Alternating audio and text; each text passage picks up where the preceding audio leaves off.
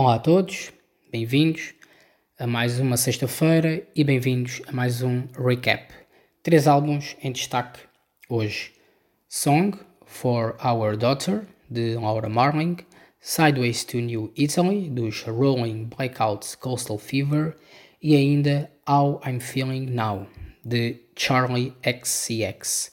Começo exatamente pela Charlie, que editou em maio o seu sexto trabalho, em sete anos. A imaginação da Londrina não para de nos surpreender. O seu pop experimental quebra barreiras a cada ano que passa. How I'm Feeling Now nasceu este ano, durante os meses de confinamento, com a ajuda de vários artistas e também dos seus fãs.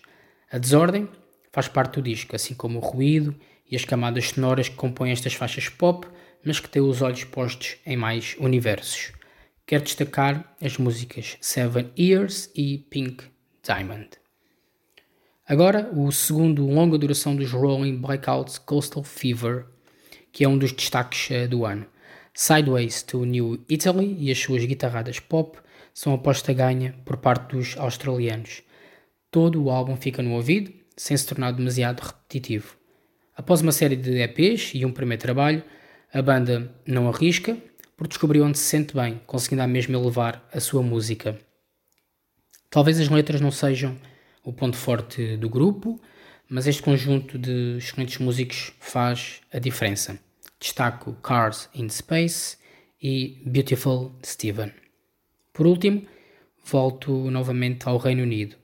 Depois do fantástico Semper Femina, de 2017, Laura Marling regressou este ano com Song of Our Daughter, um álbum intenso e introspectivo que também fala sobre falsas aparências e maternidade. A voz de Laura Marling é, claro, a sua arma principal. Uma voz que voa bem alto e que desce de tom sem quebrar. A folk e o indie, aliados à sua escrita, fazem da inglesa um dos nomes mais sonantes dentro do seu género musical. Bons exemplos disso são as músicas Only the Strong e Alexandra. Chega então ao fim, mais um recap. Lembro que os episódios estão disponíveis no SoundCloud e agora também no Spotify. Até para a semana!